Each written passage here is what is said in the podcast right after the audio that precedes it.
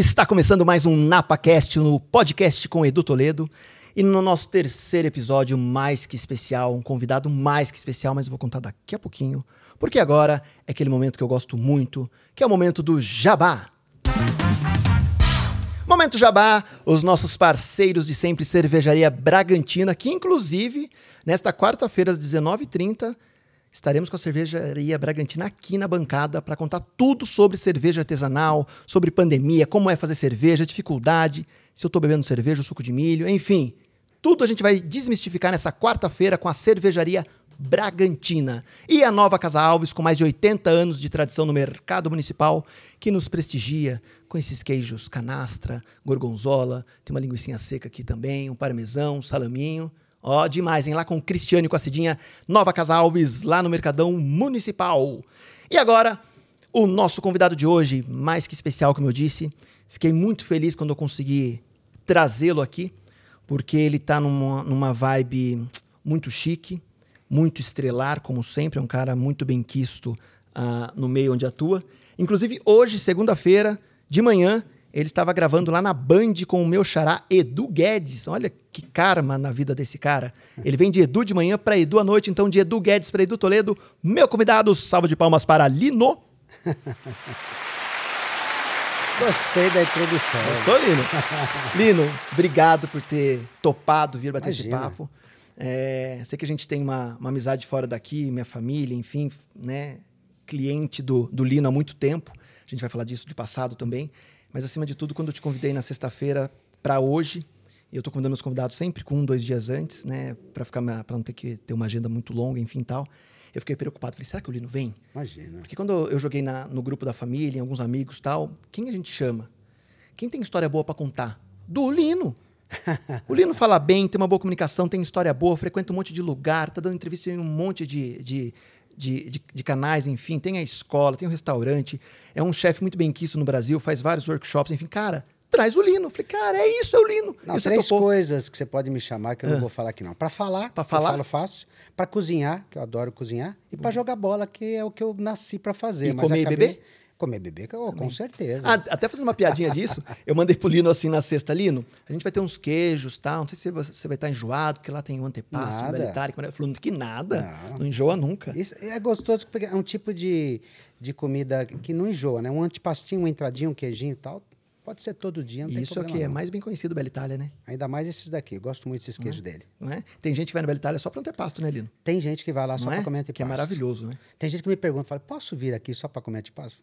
Eu falo, pode vir aqui para jogar truco, cara. Pra Os beber, amigos, tá, para beber o que quiser. A gente vai falar daqui a pouquinho do seu espaço novo, que tá maravilhoso, né? Que ele é, é, é solarium que fala? Ter, é terraço. Ah, o terraço que terraço, a gente fez em cima tá, tá lindo, tá muito né? bonito. Cinema. Eu quero que você conte de tudo. Mas, Lino, vamos começar fazendo um brinde primeiro aí? Opa, vamos aqui. Pra gente começar o... Esse barulho no microfone é demais. De Bragantina, vamos nessa. Tô indo de Session IPA, o Lino tá indo de Blonde. Salute. Salute.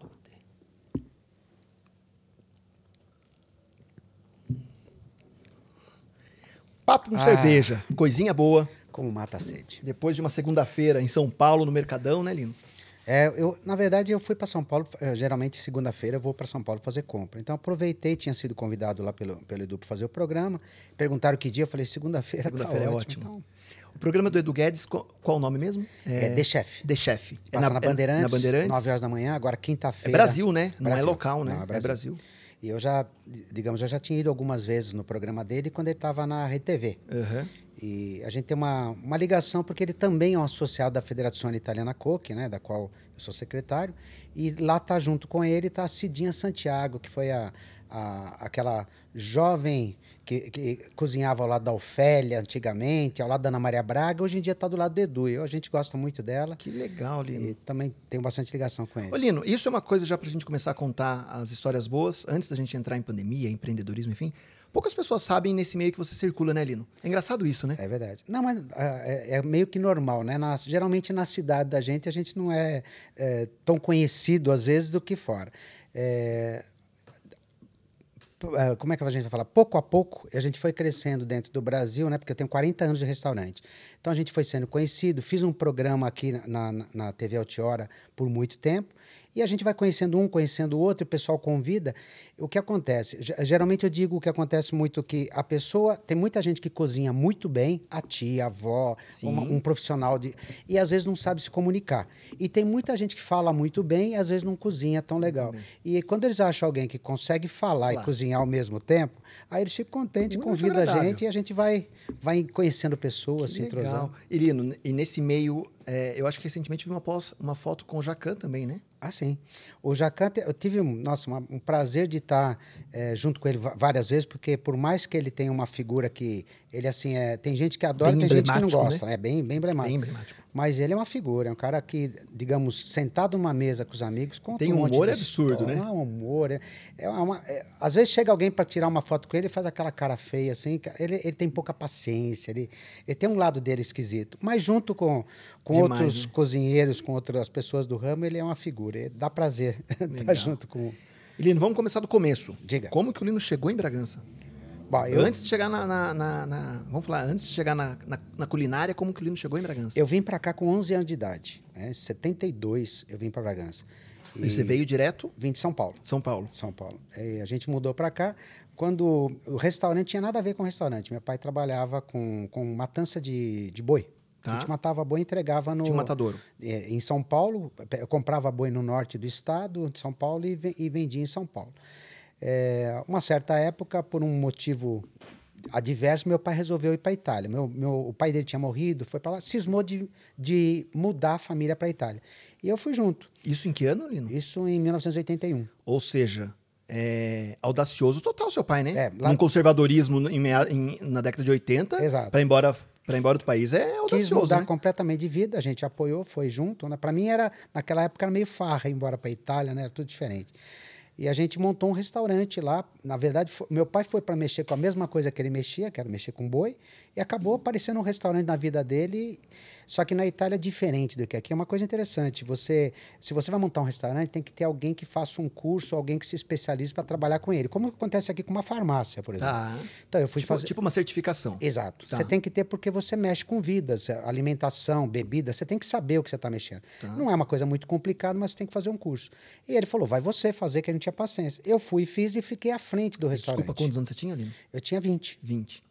Então, fiquei à frente do restaurante. O nome do restaurante era comigo. Então, é, por seis anos eu trabalhei lá, só que como eu já namorava com a minha esposa aqui, né, agora hoje em dia já namorava ela, todo ano eu voltava para cá para a gente poder é, ficar um pouco junto aqui, depois não para trabalhar. Não tinha chamada de vídeo, né, Lino? Não, o nosso WhatsApp era uma carta que eu mandava, depois de uma semana chegava, ela respondia depois de uma semana. Cada 15 dias a gente trocava ideia. É bom que nessa época para brigar devia ser bom, né? Também demorava bastante. Demorava bastante. Dá para é pensar.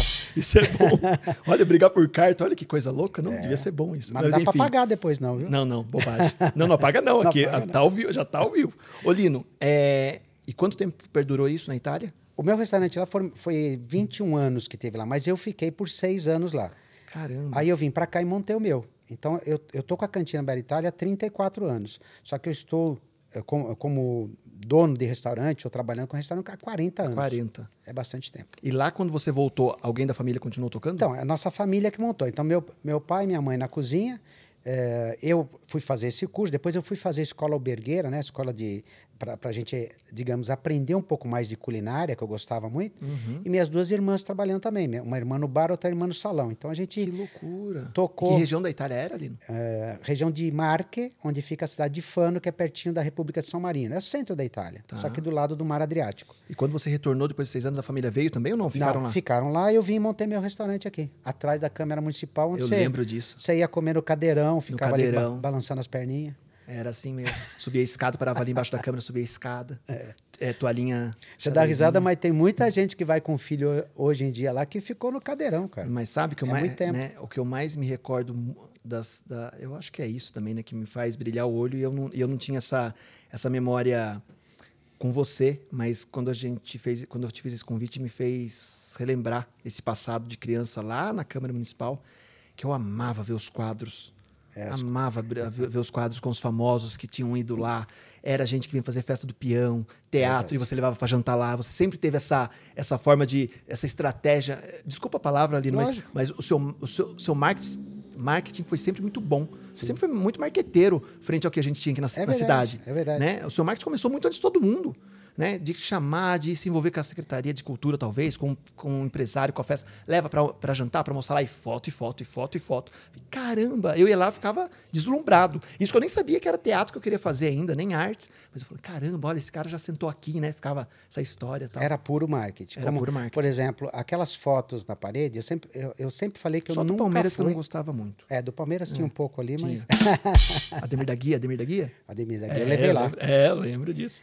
Eu, eu sempre falava para os amigos ali, eu nunca fui de pagar pau para artista nem nada. Eu, eu respeito o trabalho de cada um, tinha o Claro. prazer que eles, que eles fossem lá, mas aquilo é uma coisa que valoriza o restaurante. É, a gente, quando tem uma foto de um artista, a pessoa olha e fala assim, ah, o cara já teve aqui. E se o cara já teve aqui, é porque algum motivo tem. É isso. Então, eu nem, nem penso. Hoje em dia, a gente, os nosso comércio, né, é muito em cima de marketing. E naquela época, não- na verdade, quando a gente queria fazer um marketing, a gente punha um- uma, um- uma mensagenzinha num jornal da cidade. bem isso. É, não não Panfleto tinha. no semáforo, né? É, Era, era bem diferente. E já naquela época já a gente tinha essa visão de que isso atraía e isso agradava as pessoas. E o Bela Itália inaugurou em Bragança em que ano? A gente inaugurou em 87, janeiro de 87. 87. Eu tinha, te- eu tinha três aninhos, era cadeirão mesmo. Falei, você sentava no cadeirãozinho ali com as perninhas balançando. O Yuri não viveu lá nessa época. O Yuri, ele, ele, Ele já é do- nasceu já é do dentro, Bela não, Itália. Ele nasceu dentro daquele restaurante. Porque você tá no terceiro prédio, né? Tô no Digo, terceiro prédio. Ele nasceu dentro do primeiro restaurante, como minha filha também. A sua filha é mais velha que o Yuri, né? É mais velha, tem 30. Tem 30. E ficava lá Eu no, lembro no sexto, dormindo e a gente Eu trabalhando. disso. Eu acho que uma coisa legal também, né, Lino? Eu tô trazendo imagens minhas de infância na época do- da cantina lá na Câmara. Era os quadros com os famosos que frequentavam o restaurante e sua coleção de latas, né? A Cara, o coleção pessoal de fala disso latas até é hoje. absurdo, né, Lino? E Aquela minha coleção, hoje 800 latinhas. a gente tem? 800 latinhas. Eu- Só cerveja. Só cerveja. Só cerveja. Eu fiquei procurando no novo restaurante onde colocar. Procurei, procurei, procurei, não achei, cara. Ela, ela não cabe ali, não, não de espaço, mas o restaurante combina, ficou não- tão fino, bonito, vi, né, agradável, e acho que ela não cabe. Ela está guardada. Eu falei que um momento, quem sabe, eu não, não dou uma. Eu tinha ideia de, até de fazer um teto com um vidro com elas em cima no teto, mas aca- acabou não acontecendo. Então, o momento a gente vai usá-las de novo. E Lino, lá, na, lá quando você inaugurou, em 87, a, a cantina, você inaugurou num ponto escondido, no meio do nada, que não tinha comércio nenhum em volta. Cara, você tá poucas uma casas. coisa- Não é? Muita gente fala assim, mas lá Não vai dar certo. certo nada, lá Não não, é? vai dar certo. É, todo Né? mundo falava isso. Você foi louco, né? Eu Perante a sociedade, sei. né? Eu acho que eu, eu mesma coisa que eu falava para mim mesmo, eu falava para os outros. Falava assim, gente, não tem o que não dê certo. Se você montar uma coisa que você tem segurança do que você está fazendo, você fizer a coisa da, da maneira correta, ela tem que acontecer. E você não conhecia ninguém em Bragança? Ou já tinha alguns amigos? Não, eu já tinha amigos aqui, Tinha amigos. mas o, o restaurante não. A propaganda era boca a boca É, naquela boca a época. né? boca. Total, né? Ele acabou acontecendo. Você imagina que Bragança hoje, eu vou te falar um número porque não, não tenho exato, mas deve ter mais de 100 restaurantes, 150 restaurantes. Nós tínhamos seis restaurantes conhecidos naquela época. Né? Eu a gente fala na- na- no, dedo os restaurantes que existiam naquela época. A famosa estância. A Estância, Medalhão, que ficava na Medalhão, saída, São Jorge, São Jorge. Mocambo na praça, o Estalagem Dom João já, já existia, né? Restaurante Raulai, Raulai. do, do Gerson. Gerson. Então, é, basicamente, não tinha muito mais coisa do que isso, não. E a gente montou, se você faz uma proposta legal, aliás, muita gente vi- vinha e falava assim, comida italiana, parmejana sem arroz, não vai dar certo isso aqui. A gente teve uma, uma visão de fazer algo é, que ho- hoje no Brasil você tem muito restaurante que é estilizado. Restaurante japonês totalmente estilizado, Sim. não tem nada de japonês. Restaurante italiano totalmente estilizado, não tem nada de italiano. Eu quis fazer um restaurante italiano italiano. E o pessoal, alguns falaram, não vai dar certo. Deu certo, funciona. Em algum momento você pensou em desistir? Nunca. Nunca. Nunca. porque não teve esse motivo. E que momento você falou assim: ah, deu certo? Você falou nunca, não. Eu no primeiro dia de inauguração, não porque foi pouca gente, foi porque eu não dei conta de trabalhar. Eu abri o restaurante e veio assim, o pessoal veio, amigos, conhecidos, veio no embalo, vieram no embalo e encheu e a gente trabalhou tanto que à noite eu falei, o que que eu fui arranjar para mim? Parece que me deu um desânimo pela eh, será que eu vou dar conta? E depois nunca mais, cara. O restaurante sempre funcionou. Lógico que a gente passa por épocas, estamos passando por época tremenda agora, é é complicado, mas nada que me fizesse nunca pensar em desistir. Ao E- contrário. E uma coisa engraçada, né, Lino? Eu acho que desde, desde sempre, sempre ficou ficou claro, a família no seu restaurante, né? Com certeza. E, e até hoje, né? O restaurante ele foi, foi feito para minha família trabalhar e para as famílias virem ali. Te dou até um exemplo. Nas, na primeira semana, nunca mais vou esquecer. Uh, eu brinco, desculpa, não é, é menos, mas chegaram três chapeludos lá, que eu falo, três chapeludos no, no restaurante, sentaram e pediram cerveja. Ah, vamos tomar uma cerveja. Falei, vocês vão para comer o quê? Não, viemos só tomar. Eu não atendi. Eu cheguei e falei: desculpa, eu não sou bar, eu não, vou, não trabalho com bar. Existe local especializado para isso. Eu não queria que o restaurante se transformasse num bar, um bar. porque eu, eu, perderia o público que eu procurasse. Que é a família. Te dou outro exemplo. Hoje em dia, como eu, a gente tem escola e eu falo com donos de restaurante, com pessoas que trabalham na área, eu falo que uma mesa ela tem que ter toalha. Aí o pessoal fala, ah, mas é tão moderno hoje em dia a mesa sem toalha. Eu falei, a toalha não serve só para pôr os pratos, serve para proteger as pernas da moça que está tá comendo. Porque ela tem que dar um sentido de família. Você tem que ir com que a legal. sua filha, com a sua irmã, com a sua mãe, e não ficar preocupado que alguém está ali olhando as pernas. As pernas. Essa Tem, preocupação. Essa preocupação. Então, sempre quis ter um restaurante família, sempre um restaurante voltado para as famílias de Bragança. E, e quando e talvez isso, isso, seja um retrato de como foi com seu pai na Itália também, né? Também. De colocar irmã na cozinha, irmã no bar, irmã servindo. Isso né? é muito normal na Itália. Quando o pessoal, às vezes, empregam-se mal os, nomes, como hoje em dia eu estou na, na posição de zelar pela gastronomia italiana no Brasil, a nível de Brasil, Sim. então a gente estuda muito, aprende muito. Lá na Itália, você usa trattoria, é o local bem simples do campo onde passam tratores, onde a pessoa vai lá e come a comida do dia. Né? Então, é muito diferente de um restaurante, né, que você eh, pode ter vários estilos. Lá na Itália, a família, dentro de uma tratoria, é a, a filha no bar, o, o, filho no salão, a mãe na cozinha, o pai, é a família só. Dificilmente você vê funcionários ali trabalhando. Em algum momento, quando você estava nessa fase agora mais recente, você ficou com medo do Yuri, por exemplo, não querer estar junto? Não, eu, ele, ele, eu nunca forcei. Porque ele, ele, é demais, né, cara? Ele é, de, ele é meu, meu braço direito ele... hoje em dia, meu, da minha esposa. Ele, ele, a gente verdade, toma conta dele, toma conta da gente. Na verdade, acho que hoje é ele que está tomando conta, né, Lino? A e, cabeça e dele tomar, é absurda, né? E tomar cada o vez mar, mais. O marketing dele, acho que a administração dele. e, e, ele abraçou a causa, né, Lino? É, e a gente tem que saber ir passando mesmo. A gente não, eu conheço aqui na cidade amigos que ficaram com esse ciúme de segurar um negócio uhum. e depois encontram Mas deu um medo problema. Da não, família não. O, meu, o, o, Yuri, quando tinha 14, 15 anos, nunca forcei barra. Ele falei, você pode fazer Mas escola viveu do que no quiser. sempre, né? Ele, ele vivia naquele meio. Ele tinha, teve uma certa época que a, um moleque tem um pouco de vergonha de, desse relacionamento sim, com pessoas que não sim. conhecem. No momento que, eu, que ele, ele acabou o colégio e falou, vou fazer faculdade, eu falei, o que, que você vai fazer? Ele falou, gastronomia. Eu, falei, eu fiquei feliz, porque está na orgulho, minha área. Né? mas nada que eu forçasse. E quando ele fez, ele fez, gostou que ele falou: pai, eu não quero ficar dentro de cozinha cozinhando, eu quero administrar. Falei: então, a partir de hoje, dos 15 anos de idade, ele cuida do caixa do restaurante até hoje. Eu não que mexo mais, eu não quero saber de mexer com ele. Não ando nem com dinheiro, cara. Que legal. Deixa ele. E, e lá na Câmara Municipal, quanto tempo ficou? Lá foram 16 anos 16 e meio. Anos. Depois mudamos para o Lago mais 16 anos e meio no segundo prédio. E já faz mais de um ano que a gente está no... No prédio próprio, novo. No, no, último prédio que eu vou ficar nos próximos 50 anos atendendo. Depois 50. eu vou parar. Com, daqui 50 é, para? Eu paro porque acho que fica muito cansa, pesado. Né? Cansa, cansa, né? cansa. Cansa. É igual, é igual um casal, eu não sei o nome, meu irmão que fala que é um casal que só atende agendado para bacalhau, um senhor e uma senhora. É eu já ouvi região. falar. É, é, é, é bacana. ele tem, ele tem só seis meses, com 90 anos ele fala, ele faz bacalhau para seis meses Pronto. só acabou. Olha tá que delícia. Olha que delícia. Ué, não tá bom? E como foi essa, essa história de vender, de entrar no mercado de gastronomia, de culinária, de Itália, em Bragança? Então, foi muito. Se eu te falar que o primeiro restaurante, eu lá na Itália, eu peguei um pedaço de papel, eu escolhi o local mentalmente onde ele iria ser, isso é verdade. Eu escolhi o local, desenhei o restaurante, era um restaurante redondo, desenhei, sem nunca saber quem era o dono daquele prédio. Eu não tinha ideia quem era o dono. Eu falei, vou montar lá. O prédio era redondo aqui mesmo? Era redondo. O que prédio louco. era redondo. Era, era construído em cima da, da caixa d'água antiga de Bragança. Então, eu montei o restaurante mentalmente na Itália sem saber de quem era. Eu falei, eu vou montar lá. Eu, por quê? Tinha um belo estacionamento, tinha um verde. Eu adoro verde. Você vai ver o, o novo prédio que a gente montou agora. Eu comprei o terreno ao lado para a gente ficar sempre no meio do verde ali.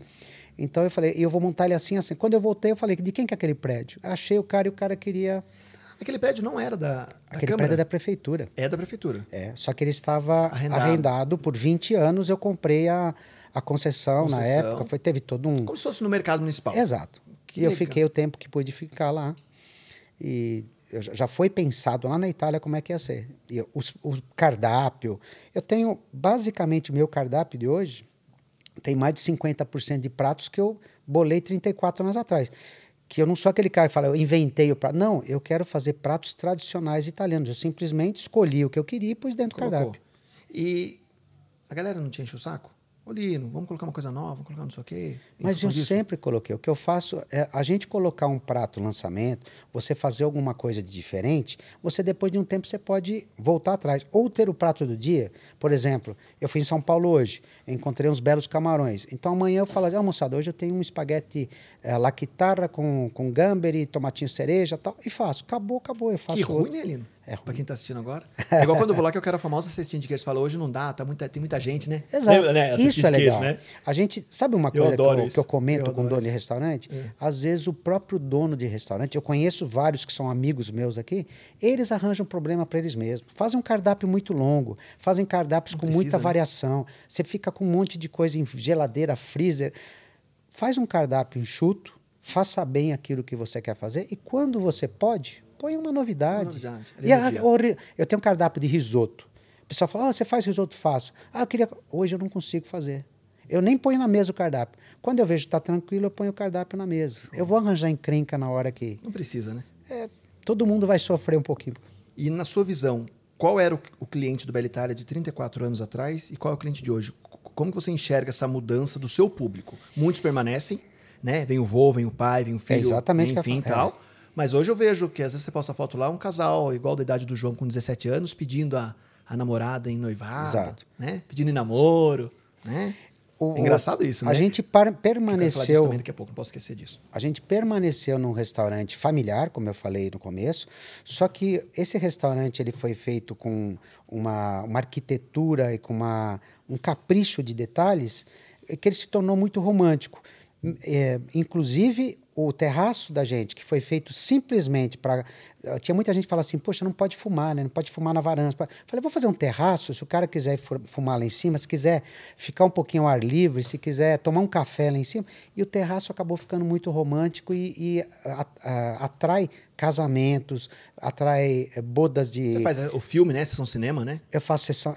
Esse eu fiz Isso tá- também, tá foi outra legal. coisa, cara. Foi, eu fiquei pensando quanta gente preso dentro de casa. Você até faz, você no, me você faz no entardecer.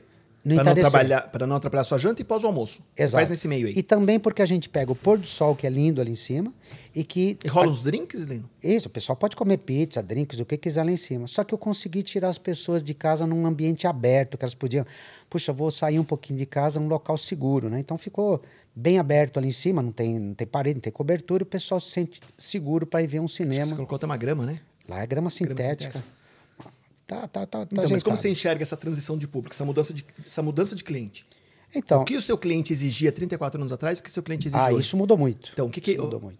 Acho que é legal isso para quem está uma, uma coisa interessante é que antigamente você- eu tinha, eu vou dar alguns exemplos. Em cima do meu balcão do bar, eu tinha uma garrafa térmica azul com um cafezinho antigo que o pessoal vinha ali, ah, pode tomar um café, fica à vontade. Na hora de ir Hoje, embora. É, na hora de ir embora. Hoje em dia o cara quer um café feito de uma maquininha. Que é um antigamente, a- a- muita coisa antigamente, um vinho, você tinha duas, três garrafas de vinho ali e falava, tem esse, esse, esse. Hoje em dia tem um cardápio de vinho com 150 rótulos, Rótulos. ali e de, de 50 reais a 4 mil reais uma garrafa. A Então, exigência mudou. mudou é, completamente. O, o, o jovem, antigamente, né, um jovem, vou falar de 25 eh, anos, ia no restaurante, ele via lá espaguete ao pesto, por exemplo, falava, o que, que é isso? Tem, tem, nunca ouvi falar. E se pedia desavisado, quando vinha, falava, cadê o molho disso aqui? Uhum. Hoje em dia, o jovem de 18 anos vai no restaurante e pergunta: o seu pesto é com pinole ou com nozes, ou é manjericão, é isso? Todo Argumenta, mundo... né? Esse danadinho desse celular que todo mundo tem na mão te deixa uma pessoa eh, com conhecimento do mundo inteiro na tua mão. Antes você podia chegar e falar: esse vinho aqui combina com, a- com esse queijo aqui. Falar: ah, combina perfeitamente, pode tomar. Daqui a pouco você vem na mesa e o cara hoje em dia fala assim: ó, olhei na internet aqui, não combina não. Na hora. Então você tem um outro público, um público com mais conhecimento, com mais exi- exigente, Exigência. né? E ali, como eu falei, eu ganhei um público mais jovem que vai porque virou realmente um ambiente muito romântico. E tem os clientes conservadores antigos também que permanecem iguais. Né? Esses vêm, os que vinham antes, vêm agora os filhos, está vindo os netos.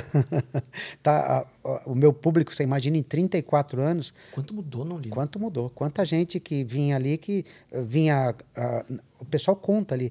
Ah, eu vim aqui namorando, casei, agora estou vindo com meu filho, com meu neto. É muito tempo. É muito tempo. E Lino, qual o grande desafio de empreender no Brasil, no seu modo de ver?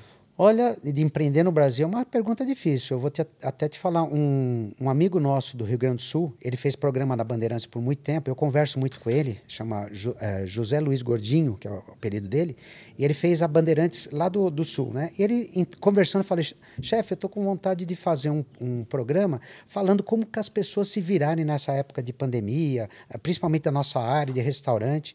Eu falei, o teu restaurante não está fechado? Ele falou, tá. Eu falei, como é que você está virando? Ele falou, tá um problema enorme. Eu falei, como é que você vai dar conselho de uma coisa que não tem conselho hoje em dia?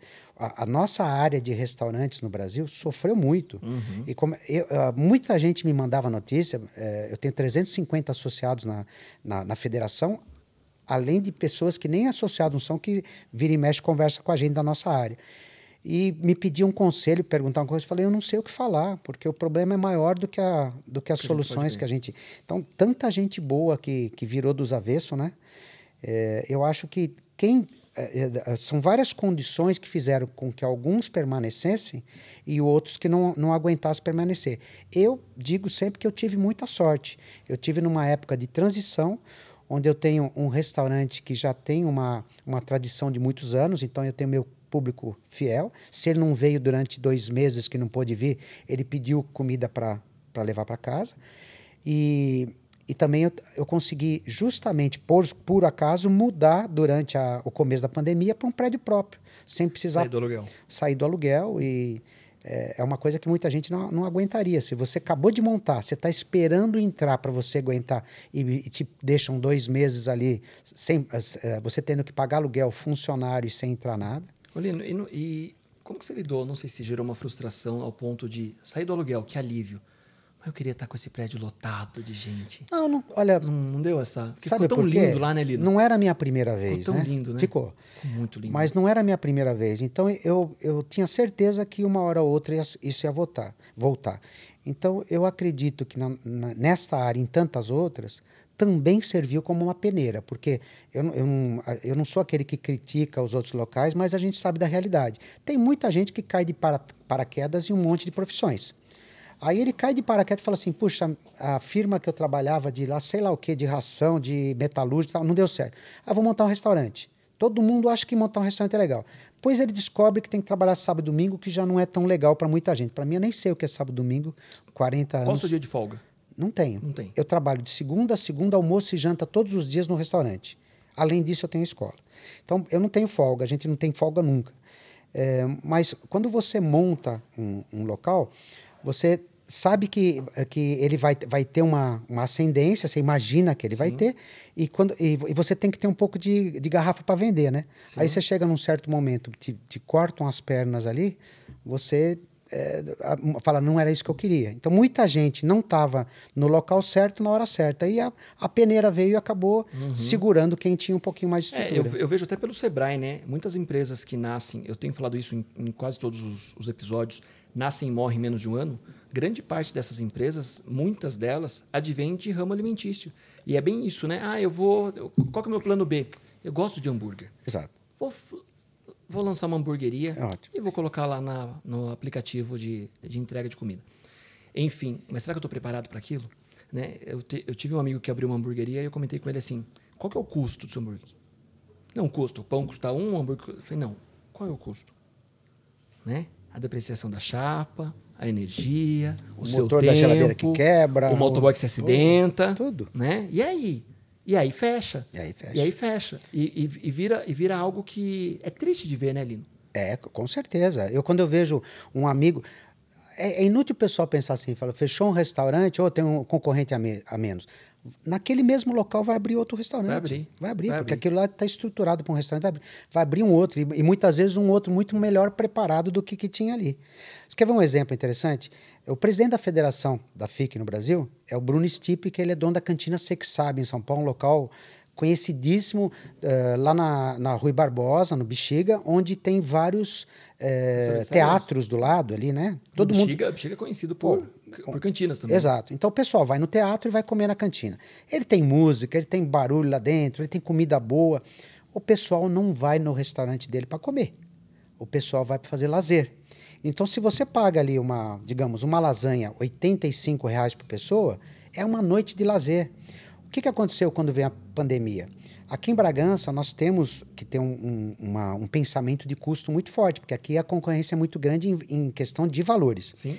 O meu restaurante, quando não pôde mais atender presen- presencial, eu fiquei por dois meses atendendo delivery. E aumentou nove vezes a quantidade de venda. Porque eu tenho um preço de mercado. Ele lá em São Paulo, ele tinha uma lasanha de 85 reais, por exemplo. Ele não pode chegar e baixar ela para 25. É a lasanha do, do Você que sabe. O que, que aconteceu? Você vai ligar lá e pedir uma lasanha na tua Não, casa. Eu não. pagava o lazer, eu pagava o clima, a atmosfera. Exato. Eu pagava a experiência. É experiência. Não a lasanha. Exato. Então, isso aí, isso aí é uma questão de alguém que acabou dando certo no, no- no período. Ele teve problemas graves, ainda bem que reabriu, porque eh, teve lugares muito finos em São Paulo que acabou fechando por Uhum. causa disso. A pessoa vai lá pra, por- pelo lazer, não pela, exatamente só por causa da comida. Lino, a cantina tinha uma tradição de, de delivery? A sua cantina? Eu nunca tive, você falou do Yuri, eu nunca tive muita paciência, não pelo, por entregar, pelo De atender. de atender, de você Anotar. aquele problema de anotar, de ligar, de atrapalhar moto. a cozinha, moto que vem, cara que sai e demora. É, um- é uma complicação. Mas nasceu mais o delivery em função da pandemia ou antes Não, eu sempre tive, Sempre né? Sempre tive. Mas eu nunca eh, fiz ele desenvolver muito, porque não- tinha muitas vezes que eu desligava o telefone, porque eu, eu acho que eu tenho que ter um respeito àquela pessoa que está sentada à minha frente. né? Então, muito mais do que- quem está me ligando por telefone. Se ele, se ele quer muito, ele vem. ou- né? Esse é o caso. Quando a gente parou o presidencial, aí sim a gente de- desenvolveu novas embalagens, coisa mais pensada. Principalmente o meu filho, Yuri. o Yuri, né, mexendo com isso, nós aumentamos muito a venda. E o que aconteceu? Voltou o presencial E continuou. o delivery está muito bom. Ele, ele- lógico que não tem os mesmos níveis de quando não tinha presencial, mas está muito bom e hoje em dia representa uma fatia legal dentro do restaurante. E, Lino, dentro desse, desse, desse cenário atual, como que você enxergou o momento da pandemia, da parada? Você acreditou que já ia voltar logo no mês seguinte? Você se preparou? Co- Como que você foi, foi caminhando como empresário nesse período até chegar no dia de hoje? É, eu não, não me deixei empolgar no começo. Falava, não, isso vai ser curto, ou, ou quem falava isso não vai acabar nunca mais, ou o mundo vai acabar.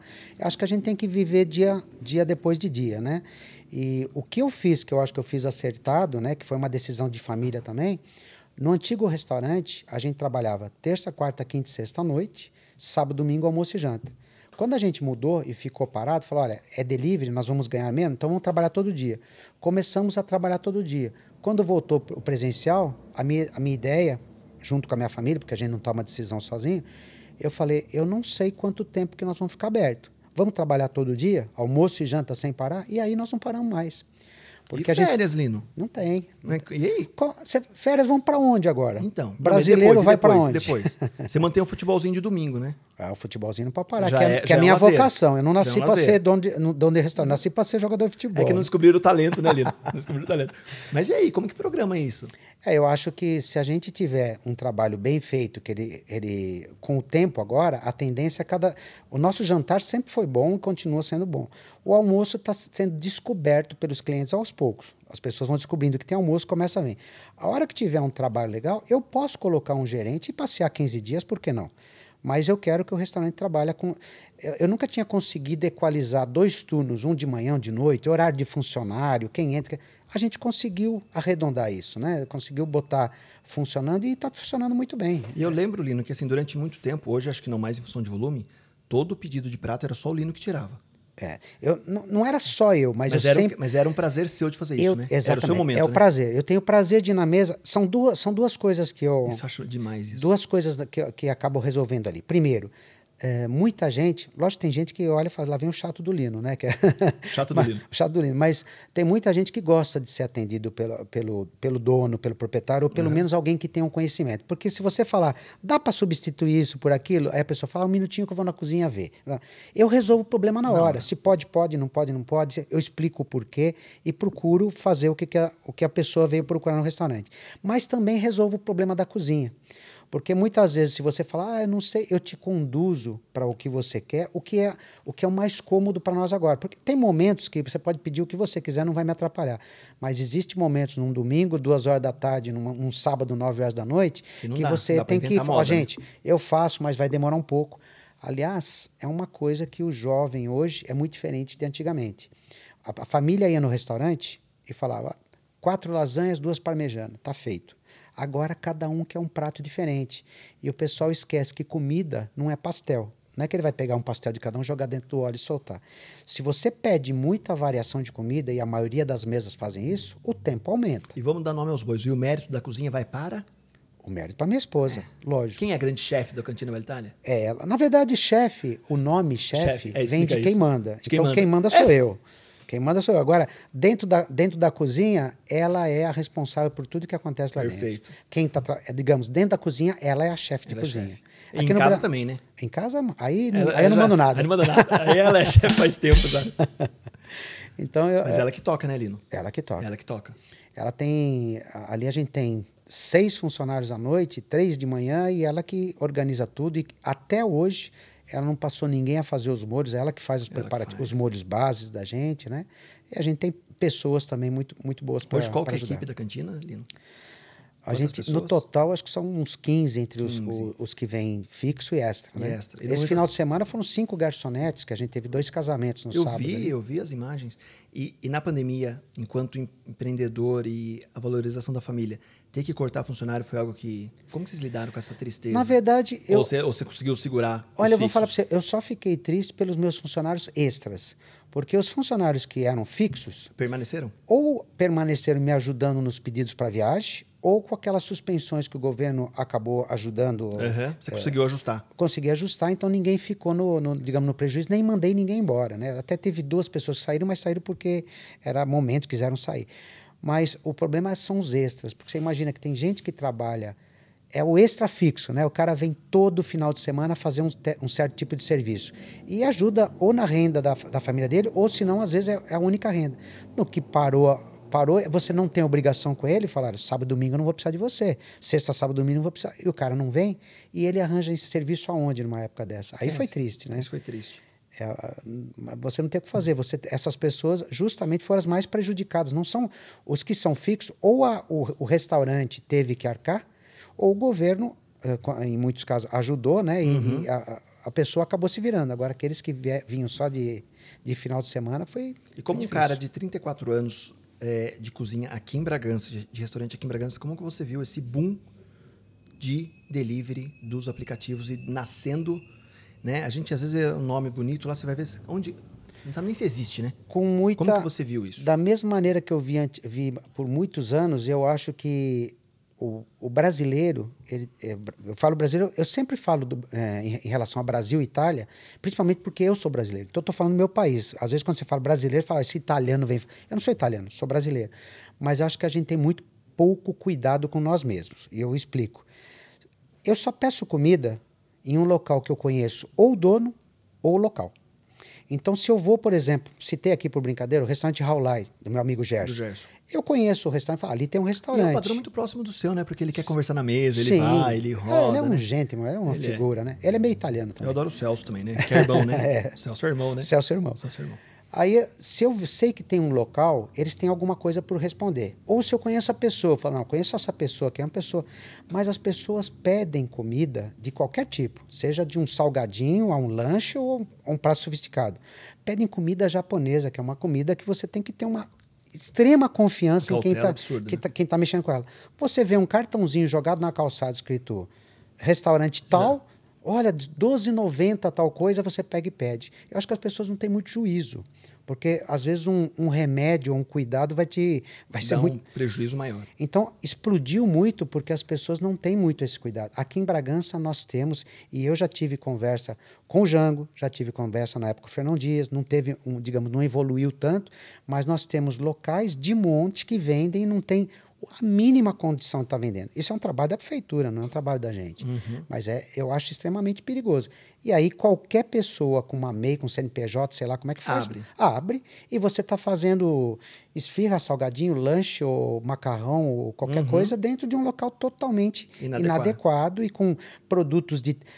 No Brasil você é diferente de outros lugares, você encontra produto FIFA, FIFO, não sei se sabe o que é, produtos first vencidos, pro- produtos eh, de terceira linha, e que a pessoa que está recebendo não sabe, não sabe, di- di- digamos, não tem procedência, nem, nada, né? e nem para quem reclamar. Você vai Uhum. reclamar com quem? Por isso que o Sebrae fala muito, né? Nasce e morre menos de um ano. Né? Porque a pessoa não Exato. sabe, né, Lino? Não. Não faz a melhor compra, às vezes começa usando determinada marca para conquistar cliente, depois muda a marca e, Exato. e se perde, né, Lino? Uma, as pessoas que mais montam negócios que acabam rapidamente são funcionários de restaurante. Então, o cara trabalha no local. Por exemplo, o cara é um pizzaiolo. Ele faz pizza, ele para para fazer conta. Pô, a farinha custa R$ reais o quilo dessa farinha. Pô, a mussarela custa... Pô, a pizza custa R$ reais. O cara vende a 35, ganha... Pronto. Aí ele monta um restaurante com um amigo, daqui a pouco ele não consegue manter qualidade, ele não consegue ganhar dinheiro. Não ele fecha quer- conta. Não fecha, Não fecha conta. conta. E, qu- e qual o grande desafio da diferença entre delivery e presencial para você, no seu modo de ver? O presencial, eu acho que você tem que ter uma, uma responsabilidade muito maior no atendimento, né? Lógico, a pessoa, como a gente falou antes, a pessoa não veio ali só para comer, ela veio para ter um momento agradável. Eu comento com as minhas garçonetes que você tem que ter preocupação com o ventilador, com, com, com o calor, ou com a música, ou com tudo. Tudo é, é preocupação. O delivery ele é mais despojado. Você, muitas vezes, e acontece de monte, inclusive no meu restaurante, a comida que vai dentro da, da embalagem, ela não tem ni- o nível do restaurante. Não porque você faz diferente, porque Muda, né, uma bela picanha numa churrascaria, acabada de A famosa fatiar, batata frita. batata frita. Chega Botou cozida. Dentro, chega cozida. Então, e você não adianta. E tem gente que me reclama, tem gente que. Tem cara que liga para mim, tem até um amigo meu, pode falar até o nome dele, o Ri- o Ricardo, lá do Jardim das Palmeiras.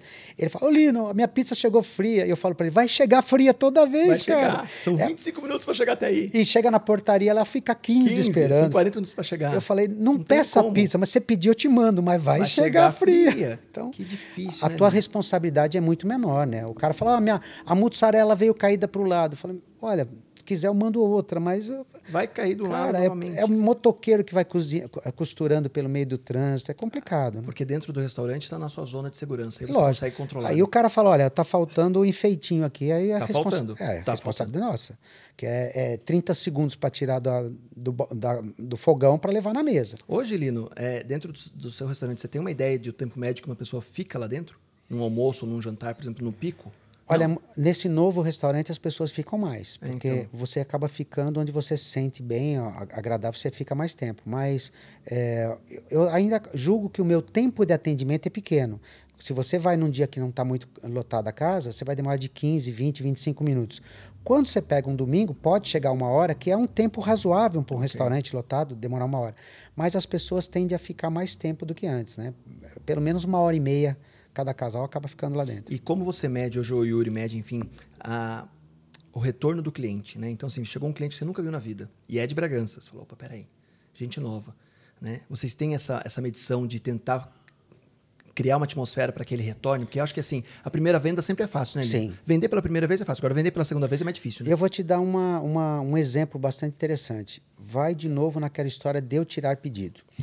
É, ca- casais que chegaram assim na varanda do, do antigo do restaurante, nem esse aqui não era, sentava ali, eu ia lá tirar pedido, conversava, e geralmente o paulistano, o cara que está de passagem, é muito mais falante. Né? Nós, Bragantinos, o cara chega e fala, dá uma lasanha, uma Coca-Cola aí. Aí, tá. Pronto. Aí o cara vem, olha como é bonita a sua cidade, aqui a entrada. Aí eu converso, converso com a pessoa, que vai tomar alguma coisa e tal. Daqui a pouco o cara chega para mim e fala assim: adorei seu restaurante, vou voltar sempre. Eu falo, mas você nem comeu ainda. O cara fala, não, não precisa, já gostei. Gostei. Então, esse atendimento, esse, uh, ter um local bacana, a pessoa ter um estacionamento, ter uma certa ordem, você ter um, um garçom que chega à mesa com seriedade. Uh, antigamente, eu, eu fiz quatro cursos para garçom aqui em Bragança, dei, dei curso eu, através da, do Fundo Social, né? Uhum. Então, eu ensinava garçons e falava, garçom bom não é aquele que vem e dá tapinha nas costas. Esse é legal para bar, que é, é o amigão do bar, é o cara uhum. você ficar, o cara ficar chorando vamos, vamos, na mesa. Vamos conversar, vamos conversar. É. É. Mas o garçom de restaurante é aquele cara que entra, fala, pois não, e sai fora. Ele não fica conversando. Objetivo. Tocando. Objetivo. Agora, se a pessoa chegar e falar, escuta, Bragança é assim, por onde que eu vou? Aí você dá informação. Mas não é. E é um perigo, né, Lino? É. E é um perigo. É né? um perigo. Não dá medo, às vezes, você deixar uma pessoa na linha de frente e falar, e se falar uma besteira? Então, se é uma merda, se você for ver. Agora, no restaurante, eu faz muitos anos que eu só trabalho com meninas. Eu não trabalho mais com homens no, como garçom. E elas têm um bom nível. Então, eu tive, no, nos últimos tempos, três meninas que estavam estudando na, na, universidade. A minha preocupação é essa, da pessoa vir ficar falando bobagem. Eu já fui em locais que o cara começa a, a, a, servir você e começa a falar mal do pessoal que está na cozinha. Quer dizer, eu não quero saber disso. Uhum. Eu quero que a pessoa vá ali e deixe a pessoa num momento agradável e, e, e, que ela encontre ali dentro o que ela veio buscar, um momento de, de tranquilidade, comida boa. E, né? Histórias marcantes que passaram dentro da cantina. Você fala assim, puta, isso foi bem legal quando aconteceu. História marcante. Nossa, teve tanta coisa boa. Para você, você vai gostar muito. A comemoração do título do Palmeiras. De... brincadeira. Sacanagem. Sabe que eu, eu, eu brinco, eu não mexo muito com esse negócio de futebol. Quem tem restaurante, até eh, no antigo restaurante eu tinha lá uma foto. É, com a camisa do Bragantino, porque eu joguei pelo Veteranos do Bragantino, disputamos campeonato Mas jogou paulista. foi bem meia boca? Não, eu joguei, eu só não joguei a final quando nós perdemos para o Guarani. Nós jogamos o, o, Campeonato Paulista Masters, eu joguei todos os jogos. Na final eu não, eu não joguei. Então eu tinha eu com a camisa Inclusive, do Bragantino. o Bragantino está confirmado vai vir aqui falar com a gente também. Também? o diretor de marketing do Bragantino vai vir conversar com a gente aqui do Red Bull. Ué, é um, é um belo papo, né? É um belo papo. Tem muita coisa para extrair. E tô né? namorando e tentando com o Mauro Silva, mas tá difícil, viu? O Mauro tá difícil. Mauro, cê, quando ele vier aqui, você leva ele no meu restaurante. Que ele fez o noivado o irmão dele. do Mauro, o Tião é meu amigão, pessoal. O Tião é meu amigão, pessoal, que é o irmão do Mauro. Eu falei, Tião, me ajuda a trazer o Mauro para cá. Eu e eu vou te mostrar minha canela, que eu tenho a marca do Tião, de quando eu fui o jogar Tião, lá em Monte Alegre. Mas o Tião é levinho. É, não era fácil, não. É levinho. O Tião é o cara. Então, lá no, lá no restaurante, essa, essa foto. Essa foto do, de futebol, eu tinha com a camisa do Palmeiras, camisa do Bragantino, camisa do, do, do, São Paulo. Do Corinthians eu não tenho, mas eu tenho abraçado com dois, o, o, o Birubiru eu lembro e o outro eu não me lembro. E o pessoal fala, mas que time você torce? Eu falo, que time que você... Ah, eu sou Corinthians. Então eu sou Corinthians também. Acabou. Dono de restaurante, cara. Torce pra qualquer um, né? A gente... Eu gosto de ligar a televisão e ver um jogo. Lógico que eu torço pelo meu time. Mas sim, eu sim. nunca sou de ficar discutindo futebol com os outros. E Palmeiras, Corinthians. Nada. E nem política. A gente Nada. tem que ser... Tem gente que radicaliza demais e depois eh, não imagina que as pessoas deixam de ir no teu local por causa de um time de futebol ou porque você fala mal de um partido político. Então, não custa nada no teu trabalho, já que a gente está falando de empreendedorismo, sim, sim. seja neutro. Né? Uhum. Uh, eu vou te contar outra história interessante. No mesmo dia, isso é verdade, aconteceu. No mesmo dia, dois casais no restaurante. O primeiro eu fui na mesa conversar com ele, levar alguma coisa. Ele chegou e falou assim: Cara, que gostoso ficar aqui comendo, escutando essa musiquinha italiana. Eu falei: É um ambiente fica super legal, né? Fica. Dali a pouco eu fui na mesa do outro. O cara fala, cara, tá tudo ótimo, essa música é italiana enche o saco. Eu falei, pra você, imagina eu que tô o dia inteiro aqui. Acabou, quebrou o clima. Pronto, cara. E deu risada. Um, eu, se ele gosta de música italiana, eu gosto. O outro não gosta de música italiana, eu também tô perturbado. Então, seja um pouquinho mais comercial na coisa, né? Se você fosse falar por volume dessas histórias antigas, enfim, histórias que já passaram pela cantina, o maior volume são comemorações aniversário, casamento ou os famosos pedidos de casamento? Olha, no restaurante, o restaurante tem 34 anos. Então vamos lá, pessoal que é novo. Quando a gente montou o restaurante, o restaurante não era o restaurante que era hoje em dia. Hoje em dia, quando que a, gente, a pessoa vai no restaurante? Qualquer hora, qualquer lugar. Você está uhum. na tua uhum. casa e fala, vou no restaurante. Quando eu montei o restaurante, não era isso. Tanto que eu falei, tinham seis restaurantes em Bragança. E não era todo dia, ou era? Era, é, não, era todo dia. Sempre Só todo que dia. a pessoa, eu trabalhava de terça a domingo, segunda-feira a gente folgava, mas o restaurante é um local de comemoração ou de emergência. Então o cara, aniversário no restaurante, batizado no restaurante. Chegou o meu tio que faz tempo, leva no restaurante. Ou fui num. Vou falar uma coisa absurda. Fui no, no funeral, saiu tarde, vamos comer no restaurante para ir embora para casa. Então, ou era evento ou emergência. Lógico que existem exceções, pessoas que estavam bem de vida, sim, que saíam, mas era mais. Pra... Hoje em dia, Tem gente que não tem fogão em casa. O cara almoça e janta todo dia. Ou almoça vai, ou vai. manda buscar comida fora. Então, mudou muito, né? Mudou, mudou bastante. Então hoje as histórias. As histórias ah, dentro do restaurante, ah, antigamente mais comemoração, hoje a pessoa do dia a dia, mas eh, tem- lá dentro do restaurante tem muito pedido de casamento, tem muita gente que vai para celebrar uma coisas que eu nunca vi, que eu não sabia nem que existia, pessoal, chá de revelação. Chá eu, revelação. eu não sabia que existia isso, começou a acontecer. Eu vou para divulgar se é menino ou menina.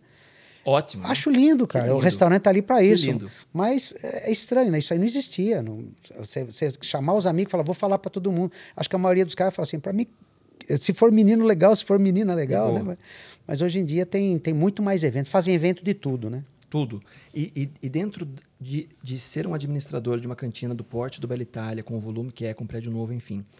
Como administrar conflito dentro do restaurante, como administrar 171, Sim. né? Você sabe da sua qualidade, você sabe da sua estrutura, você sabe e pessoas que às vezes estão lá não para curtir, estão lá realmente para prejudicar, para criar até uma tristeza para você. Como que você lida com isso, Lino? Você quer dizer mais dentro do tua equipe? Não, não. Cliente mesmo. Cliente. Às vezes você entra lá e Olha- fala assim, opa, peraí, ah, vou reclamar de tudo, tá tudo ruim. Ah, achei não sei o que, Tem, você sabe que não, é, tem. que não é real. Tem. Só assim, opa, enfim. Olha, como, tem, como você lida com tem isso? gente que, que já me Discussão, criticou num, num- num- numa mídia, por exemplo, e, e eu, e eu vi a pessoa e vi que a pessoa não veio ali. Ou seja, tem gente que até é, é paga ou às vezes é amigo de um terceiro que ele quer te prejudicar, às vezes falsosamente, como se ele quer ajudar Sim. outro. Isso tem.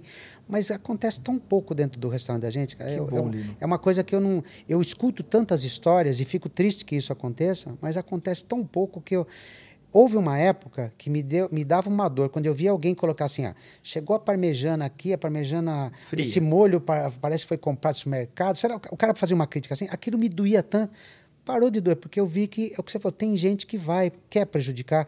Se você, hoje em dia, é mais fácil a pessoa te criticar, porque existe, ah, hoje em dia o aplicativo está na mão de qualquer Sim. pessoa. E o feedback ali, né? A É avaliação ali, na hora. na hora. Mas também tá mais fácil você ver quem é ele. Uhum. Então você entra ali, você vê aquele moleque de 20 anos de idade que tá com um bruta carrão que você sabe que não é ele que comprou, é do papai e tal. Uhum. E ele vai em tudo quanto é lugar, quer dar uma metido com a crim fazendo pose de. Uhum. Então Eu vou você sabe. e Eu é vou, eu falso. vou, eu vou, Ignora. é, eu vou ficar preocupado com um cara desse. Então acontece muito pouco. E o que acontece hoje em dia já não me preocupa mais. Eu, eu acho que é, é impossível você agradar a todos. É, tem, tem, eu sei que tem um grande número de pessoas que a gente gosta e que gostam da gente, mas sempre tem alguém que não vai. Eu já, já tive pessoas que, que se indispôs comigo no restaurante, eu falo, o que, que eu fiz? Né? Não é pela comida. Né? A pessoa entendeu errado alguma coisa que você falou, ou achou que você deu um sorriso na hora errada, ou, sabe? E a pessoa está num mau dia. Teve um exemplo de um, de um cara aqui em Bragança que ele tinha uma lanchonete, não preciso nem comentar, não foi ele, porque ele era um, um cara super bacana. Ele teve uma lanchonete, ele foi com a esposa lá no dia, serviu um prato, a esposa dele começou a falar mal de tudo, ela levantou, saiu, ele olhou e falou, é, Lino, não esquenta a cabeça, não é o prato, somos nós aqui, nós tivemos um atrito e ela está descarregando em você. Então, acontece de tudo, você é um pouco psicólogo, um pouco...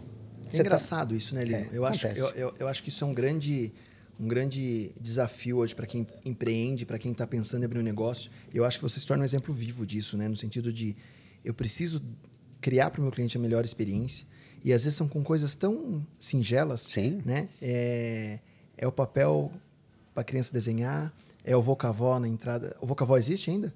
É, não, ele, é, eu vou com a avó, tô- a gente está preparando, eu com a Lúcia. Nós é? dois vamos ficar ali na Vai portinha. ficar daqui a ali, vocês dois ali, sacanagem. Eles estavam muito velhinhos. Pra quem já. tá assistindo que é de fora de Bragança não sabe, na entrada do restaurante, o Lino sempre deixou o Vocavó sentado, eram dois bonecos ali do Vocavó, É. já para criar esse ambiente familiar. É verdade, Não é é? As tartarugas. Exato. Eles estavam muito velhinhos lá, a gente resolveu tirar. Mas o meu lugar está pronto ali. E, e- e nesse momento, Lino, de talvez acho que foi um grande sonho de realizar, de ter o, o prédio próprio. O que não podia faltar nesse prédio, que era o seu sonho em todos os prédios que você passou, enfim, você falou. Não abro mão disso. Eu quero ter isso no meu futuro restaurante ou no prédio próprio. Olha, o, que- o pessoal que vai ali tá vendo exatamente o que eu pensei. Primeiro, eu não queria fugir muito do layout do antigo prédio. Porque, ah, comercialmente, a gente falando, o que está dando certo não tem que ser muito mexido, pode ser melhorado, mas não mudado. Então, não tinha porquê. O prédio estava funcionando daquela maneira, eu procurar fazer um prédio totalmente diferente. Então, eu, eu acabei ó, usando o mesmo layout.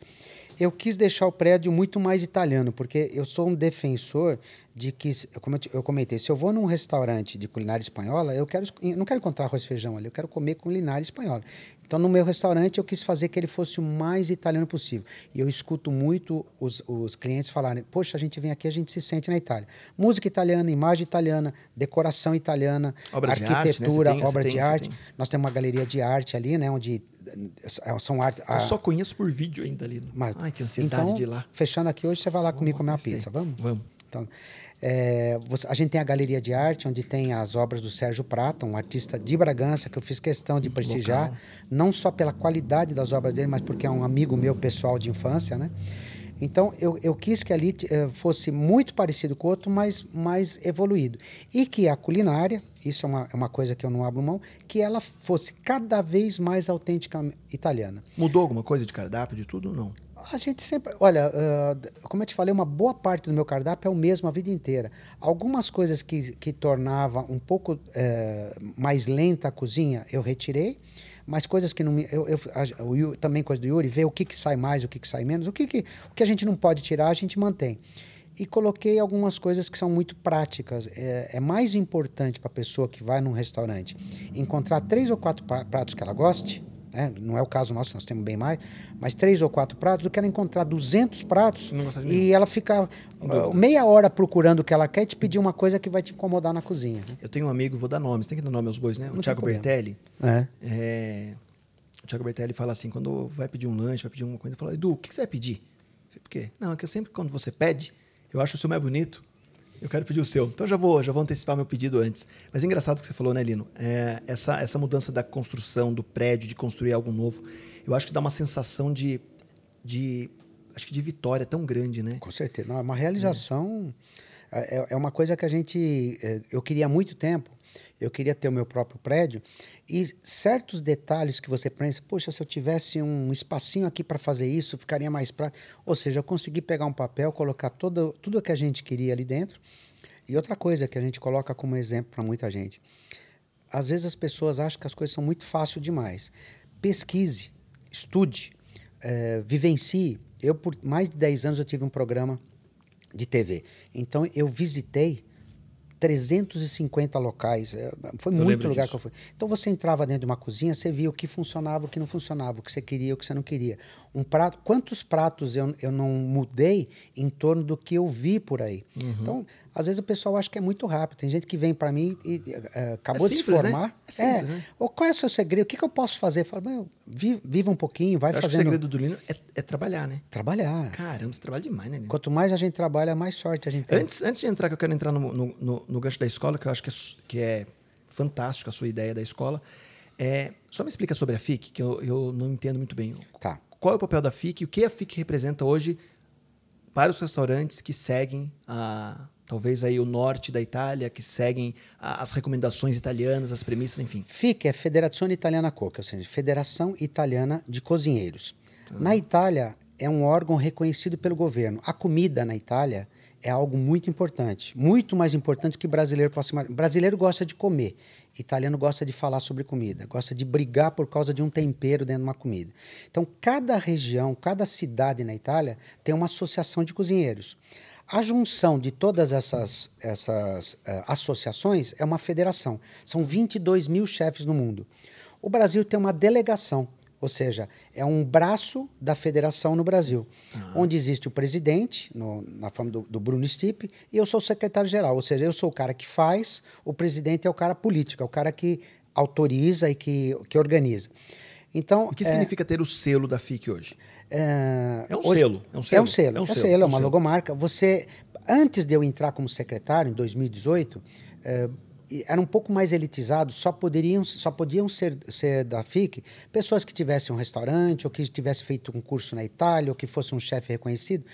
Eu acabei, quando eu entrei como secretário, consegui, através do nosso presidente, que abrisse um pouco mais o leque, Porque nós estamos no Brasil.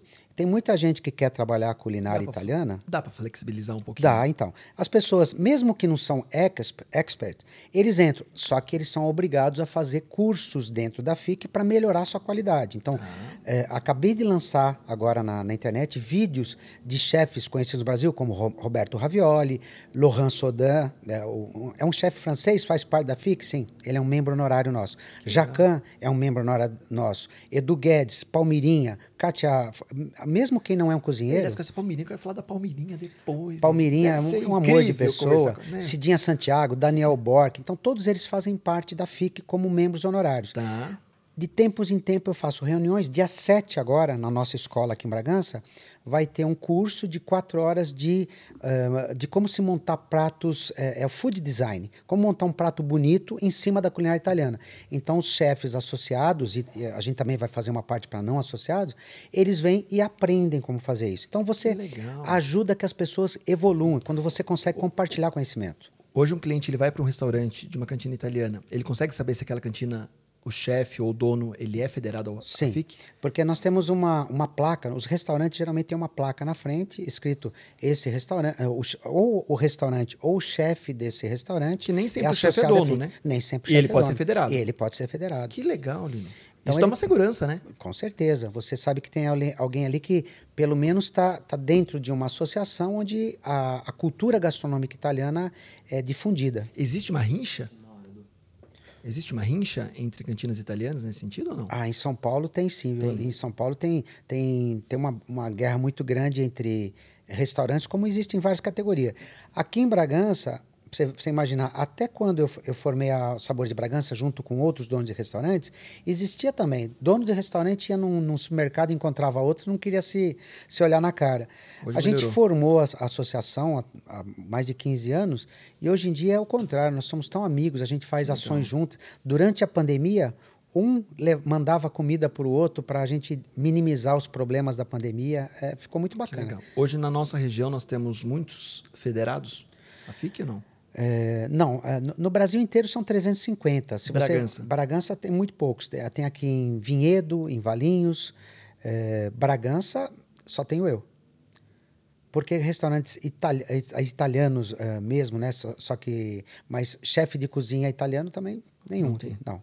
Que loucura. E Lino, a- a- acredito eu que durante toda essa história muita gente queria aprender a receita do bolo com lino, Uhum. né? Ou a receita do macarrão com lino, É. ou como que fu- como eu faço para fazer o meu negócio funcionar, como qual a fórmula do sucesso? Foi em função disso que nasceu a escola ou a escola nasceu por outra necessidade? Então, a escola foi interessante. IGA, por- né? É IGA. IGA. A IGA, ela tem uma, um, um Ela é sistema... enorme no Brasil, né? É um sistema de ensino bem interessante, né? Com, com livros muito bem feitos, né? E eh, no Brasil inteiro, eram 82 escolas no Brasil. Eu fui convidado para ser jurado de um concurso, o maior concurso do Brasil que acontece de, de cozinha é o da IGA. 30 mil alunos começam o concurso para definir os, os vencedores. E eu fui convidado por três anos seguidos para ser jurado. Quer dizer, agora eu sou eternamente, todo ano eles, eles chamam. Não aconteceu por causa da pandemia, mas eu sou convidado. É o Masterchef. É, digamos, é como se fosse um Masterchef. A gente, ah, vou eu, vai Roberto Ravioli, vai o Jacan, vai ah, chefes de, que já são dessa área, não necessariamente da, da área italiana. E quando, quando eles, eles tinham alguns problemas dentro dos livros eh, de autenticidade da culinária italiana. E eles me convidaram para ser o tutor dos, das receitas italianas. Falei, você não dá para você corrigir? ver?" Eu montei um conselho, se chama Conselho delle Ricette, onde eu coloquei Silvio Lancelotti, onde eu coloquei pessoas que mu entendem muito da culinária italiana, e nós corrigimos ou mudamos as, as receitas italianas ali dentro. Nisso me convidaram para ir para Miami, para a abertura de uma escola em Miami, onde eu cozinhei junto com um chefe francês e o chefe do Príncipe Charles também. Fizemos um, Que coisa um chata, jantar. né, Lino? Fa- Foi muito você tá, bonito, numa, foi muito você tá numas lugares, você vai fazer. Acho que não, olha onde eu tô, né? É, eu, foi isso que eu Foi pensei. isso, né? Olha do lado que eu tô, eu de tô. quem eu tô cozinhando, né? Aí, é, na volta, ele falou, por que você não monta uma escola em Bragança?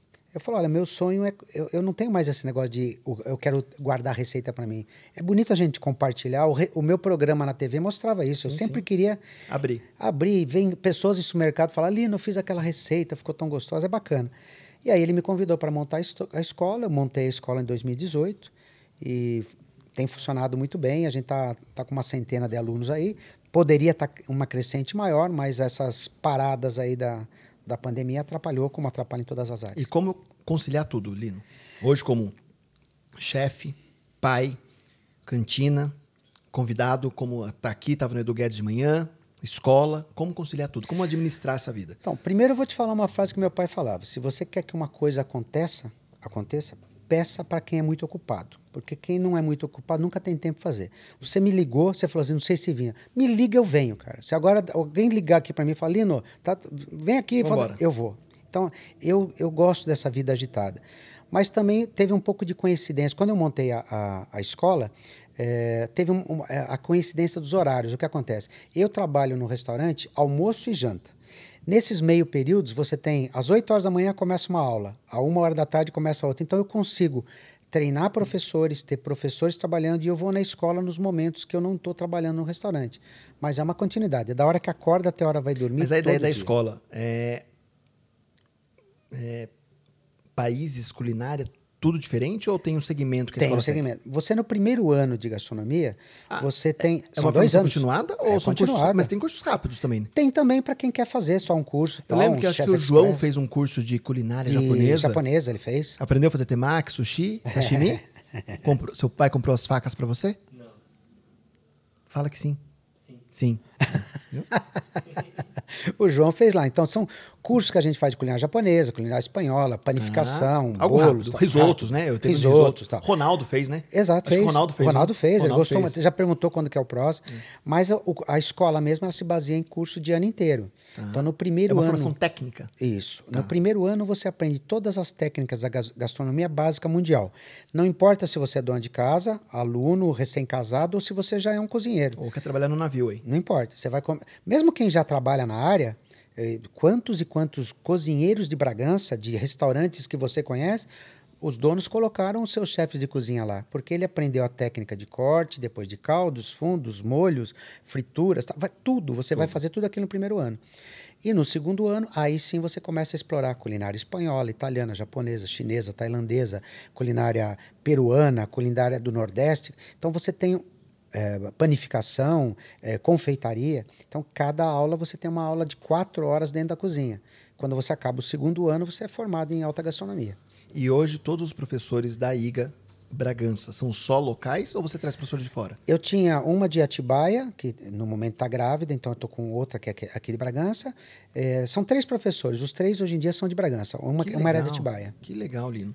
E, e, dentro da escola hoje tem uma idade mínima para começar? tá, qual que é a, é, a, a, a o, ideia? Dos cursos de ano inteiro, eu, se eu te falar, tem certas coisas que é só o administrador lá. Quem é? Yuri. O Yuri. Yuri. É, se não me engano, é 14, 15 anos de idade. Porque toda, eu não sei nada da parte financeira. De, é tudo ele que. Eu não gosto. Eu quero cuidar do que eu gosto de fazer, de, de, de ensinar os professores, de ensinar os alunos, de fazer o, a, o, a parte é, de receitas mesmo funcionar. Parte gostosa, parte que você parte gosta. gostosa. Eu gosto de entrar lá e quando tá bonito elogiar todo mundo, quando tá feio mostrar como é que faz e falar o que está errado. E é, é, é, é muito boa essa parte minha. E tem minha esposa que ela, ela cuida da parte da confeitaria. Então, todo o curso de confeitaria é ela que dá. Ela tem 30 anos formada de confeitaria. Que legal, Lino. Não sabia disso. Ela também tem uma vida meio corrida. Caramba, Lino. os, os, os pães hoje da cantina são vocês que fazem também? Nossa, é. Mas, mas sempre foi? Olha, uh, eu tive épocas que alternou. Teve época que a gente comprava o pãozinho, teve época que a gente fazia. fazia. Agora a gente está numa época o pessoal adora o pãozinho. Fala, e para comer. Aliás, está faltando aquele pãozinho tá para comer essa de pastinha aqui. Devia ter trazido. Então, na quarta, Lino, o nosso convidado de segunda, ele é um cara também da panificação, ele gosta, mas como hobby. É. E eu, eu dei de presente para ele uma cerveja da Bragantina que é de pão de mel, junto Sim. com o pessoal lá da, da G, Nicolati. Sim. E ele fez um pão com essa cerveja e vai trazer quarta pra gente comer. Ai, que de... eu, uma vez eu fiz. A, lá na Bragantina mesmo, eu fui buscar lá o, o que sobra da, da cerveja, aquele. É, Ai, como é que eles chamam, né? É o, malte, é, é o malte, né, que, que sobra. Como é que chama aquele aí? Tem um nome. Moço. É... Ai, caramba. Eu mosto, disso. Mosto da. Deve ser. É aí a gente usou e fez um pão também. Ficou muito legal. Olino, Perguntas pegadinhas. Diga. O que o Lino gostaria muito, ou o que o Lino gosta de cozinhar, que ninguém nem imagina que não está no cardápio do Bela Itália. Que você adora. Que eu adoro de cozinhar? Que... Eu, eu, sabe que eu sou um. Paeja não, porque eu já sei que você faz direto. É, paella eu faço direto, que é minha mãe é espanhola, é paeja né? Ou paella? É tomate ou tomate? Depende da região, depende. Sem problema. O- Então não falei os errado. argentinos Então não falam falei uma- errado, não. Não, os tá argentinos falam de uma maneira, os espanhóis depende da região da Espanha, fala-se de uma maneira diferente. E a eu paella falo caipira é paella. algo gourmetizado. Isso. É. Eu falo paella, mas Paella. muita gente pa- paerra, Paella. gente fala. Depende Tá. do sotaque. Isso já é comum, que você já fez algumas lá que eu até já comi Sem algumas. problema. uma- enfim. Mas eu, eu gosto muito de fazer culinária árabe. E eu quase montei um restaurante árabe em Bragança. É mesmo, Nino? É. Eu Ó, tinha. o Napa Cash também do nariz não tem nada a ver com árabe. Não tem? Não, não, não. É, é Itália. É Itália. Então, uma época eu quase montei um restaurante árabe, porque eu, eu faço bem a culinária árabe, não sirvo no restaurante, porque eu acho a gente tem que ter um foco. então, eu já, já fiz noite de culinária árabe lá, já fiz noite, aliás, com véu e com dançarina ali dentro, mas foi uma noite que a gente fez Foi temático. É, uma noite espanhola, fiz noite alemã, fiz de tudo ali. Uhum. Mas a gente tem que ter o foco da culinária italiana e fazer alguma coisa diferente para agradar as pessoas tal, né? Mas eu gosto muito de fazer a culinária árabe. O que não pode faltar num prato de culinária italiana. O que não pode faltar, diferente do que o pessoal eh, acha, né? Queijo, colocar. Eu, eu vi falando, falando, o queijo a gente põe quando falta sabor. Então, o que não deve ter sempre num, pra- num prato é, é queijo. O pessoal pede um prato de fruto do mar, queijo. Queijo. Pede um prato de nhoque com três queijos, primeira coisa que ele faz, Queijo. põe queijo. Quer dizer, eh, você, ah, quando você pedir um prato, primeira coisa que você faz, experimente. Ah, tem gente que. Eu vou no restaurante, dou bronca, quando é amigo meu, dou bronca. o cara pega um pacotinho de sal, abre e começa a querer jogar na comida. Fala, você experimentou? Ah, não, que eu gosto. Então experimenta primeiro, Experimenta né? Então o que não pode faltar num, num, num prato de culinária, acho que é molho, né, cara? Molho. O molho é. Errado, errado ou não cortar o espaguete? Olha, eu, eu- eu- nessa nosso meio, tem muita gente que é muito radical. Eu não sou nem um pouco radical. Ah. Se você for num restaurante, você é meu amigo, você fala, Lino, eu vou comer uma lasanha, o que, que eu tomo junto? Eu falo, ah, um- uma tacinha de um vinho tal, eu te, eu te ofereço. Se você chegar para mim e falar, eu quero uma lasanha com suco de morango com leite, eu mando fazer o suco de morango com leite. Então, se você vier no restaurante, é meu amigo, tá cortando, fala, "Você- eu vou brincar. Fala, meu, você tá... Mas é certo ou errado? Não é errado, Não não. é errado. Não há. não- é, é- é o tipo da coisa que. Como que você vai julgar o que o outro está comendo? O cara come do jeito que ele quiser. que quiser.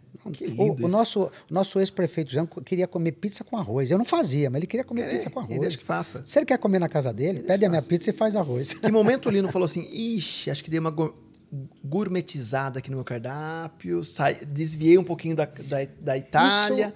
Que momento você sentiu que você deu, opa, peraí, deixa eu só dar uma É, gourmetizada. gourmetizar, digamos, você quer dizer no sentido de sofisticada? Isso. Então, a Itália também, digamos, Mudou um pouco. existe a, a Itália tradicional, existe a Itália moderna, que o pessoal acha que não, na Itália se faz. Não, na Itália se fazia. A Itália também evoluiu. A Itália também tem uma culinária molecular, moderna, diferente, não em todo local. Então, existe a Itália tradicional e moderna. Teve uma época que eu comecei a ficar muito incomodado, que os meus pratos eram muito tradicionais demais e os caras faziam umas coisas tão desenhadas e tal. E foi a época que eu comecei a sair bastante, comecei a ver muita coisa desenhada que não tinha gosto de nada. Então eu falei, meu, por que, que eu tenho que gourmetizar? Por que, que eu tenho que fazer tão detalhado? O que eu tenho que fazer é comida boa, é comida que lembre a avó, comida que le- lembre a família. Eu não sei se eu vou falar uma, uma besteira agora, mais uma, né? A sua pizza eu acho que é o, o- o básico do básico do cardápio. E é uma pizza que não existe em nenhum lugar, né? A gente não vê uma pizza, é uma pizza diferente, né? É diferente por um a massa, motivo, o molho, né? tudo. Eu- Os eu sempre- cogumelos, enfim, enfim. Eu sempre falo, é de- é, você pode gostar ou não gostar, mas a nossa pizza é diferente. Por quê? Aqui no Brasil, a maior parte das pizzarias, o cara pega um quilo de farinha, mete 30 gramas de fermento, depois de duas, três horas a massa está fermentada. É, existe uma. Aquilo lá é uma massa química, ela tem uma, um certo trabalho para fazer. Uhum. Se eu peço, faço como eu faço na minha massa, eu pego um quilo de farinha, coloco uma grama e deixo 48 horas na geladeira a 3 graus, para que ela se mature, para que ela transforme algumas enzimas que ela tem em açúcares, para que os- o fermento ali dentro possa comer com ma- mais calma. Ela vai mudar os sabores, ela vai mudar a textura. Que loucura, Tudo isso. Lino. A pizza que você come no meu restaurante foi feita 48 horas antes. Isso é feito, não é o lino, isso é feito nas boas pizzarias na Itália. E na Itália também tem pizzaria que faz em, em 10 minutos porque é comercial. Em Roma, em Veneza, os caras querem é vender Tem um rápido tchau. também, e boa. Tem. Mas a gente tem uma, uma pizza que ela é feita de acordo com as tradições italianas de, das pizzas napolitanas. Então é, dá uma diferença, né? Total, muda tudo, né, Lino? Eu acho, que, eu acho que isso é o grande diferencial. Eu acho que fica muito claro que é o fazer certo, fazer bem feito, mas pensando sempre no sabor, no que o cliente está buscando. Acho que é isso, né, Lino? E é tão fácil você. Se você quiser fazer uma coisa bem feita, o cara vai montar uma pizzaria. Estuda um pouquinho. Hoje em dia, você entra na internet, Tem tem, vídeo te ensinando. O cara vai falar assim: não cozinhe o molho da pizza. O molho. Não existe molho de pizza. Existe tomate. O que a gente põe na pizza, tem muita gente que fala, eu vou fazer o molho da pizza. Não é molho, é tomate. Você pica o tomate, põe ali um tomate doce, um tomate. Ele vai cozinhar durante dois minutos dentro do forno, só isso. Então, existe ah, hoje em dia a informação. Se você quer fazer uma coisa bem feita, vai atrasar. Agora, se você quer também fazer um outro tipo de comida, eu também não vejo problema nenhum. Ah, é, O, o que é certo quando a gente faz culinária, quando a gente tem um restaurante, é ganhar dinheiro com isso. Se o cara está tá trabalhando e ele tem o nicho de mercado e está dando certo para ele, por que- quem sou eu para falar que está errado? E ok. Tem tanta gente que eu já vi fazer cada absurdo e tá lotado, tá certo ele. Tá certo ele, errado É, nós, né? Ele tá alimentando a família, Tá tá ok. errado nós de querer ser muito. E o jovem que está assistindo a gente hoje, Lino, vai ouvir no podcast depois, que quer empreender no segmento alimentício, que dicas que o Lino dá? Antes de começar, opa, peraí, nossa, meu sonho é ter um restaurante, meu sonho é ter uma lanchonete, um bar, uma cantina, enfim. Que tem que ser como, como lição de casa para essa pessoa pensar, ou esse jovem? Eu estou falando muito para o jovem que, é, é, eu digo sempre que o empreendedor é, é nato ou o empreendedor ele acredita ser nato ou ele pode se preparar para que ele, ele crie um, um, um negócio próprio em breve, enfim. Mas ele, ele tem que acreditar no negócio dele. Mas, acima de tudo, esse jovem que quer empreender, ele pode pensar em alguma lição de casa que ele deva fazer antes de empreender, antes de dar a cara a tapa. Que, que, que dicas você, nesses 40 anos de restaurante entre Itália e Bragança, que dica que o Lino dá? Então, se eu te falar para você uma, uma dica, e ela vai ser, você vai achar interessante, é, no ramo de restaurante, você tem tanto detalhe, a parte é, comercial, a parte de publicidade, a parte de, de, principalmente de funcionários, como é que vai trabalhar, quantos precisa, que cardápio eu vou montar, aonde. E o, você falou de, de alguns meses, Sebrae, Senac, lógico, tudo isso é importante. Mais importante que tudo isso foi como meu pai começou a trabalhar na área de serralheiro. Sabe como é que foi? A cidade dele não tinha naquela época 3 mil habitantes e ele não tinha profissão. E ele queria, queria trabalhar como serralheiro. Ele, o pai dele pediu para o serralheiro deixar ele trabalhar lá. Ele trabalhou um ano sem salário dentro da serralheria e ele aprendeu a profissão. Então, isso é um, um- hoje em dia, como que você vai, quem que vai chegar e falar, deixa eu trabalhar para você um pouquinho para eu aprender, não precisa nem pagar nada. Ninguém pensa, o cara chega no local, não tem profissão, não tá, não tá qualificado, ele, Ele quer olha- saber quanto quer ganhar. É isso aí. Se você vai trabalhar nessa área, vai montar uma, uma pizzaria, um restaurante, alguma coisa, peça para alguém, fala, deixa eu trabalhar para você, não importa quanto você vai pagar, trabalhe dentro. Dentro do local você vai aprender um monte de coisa, você vai, vai entender o funcionamento. Papel aceita tudo.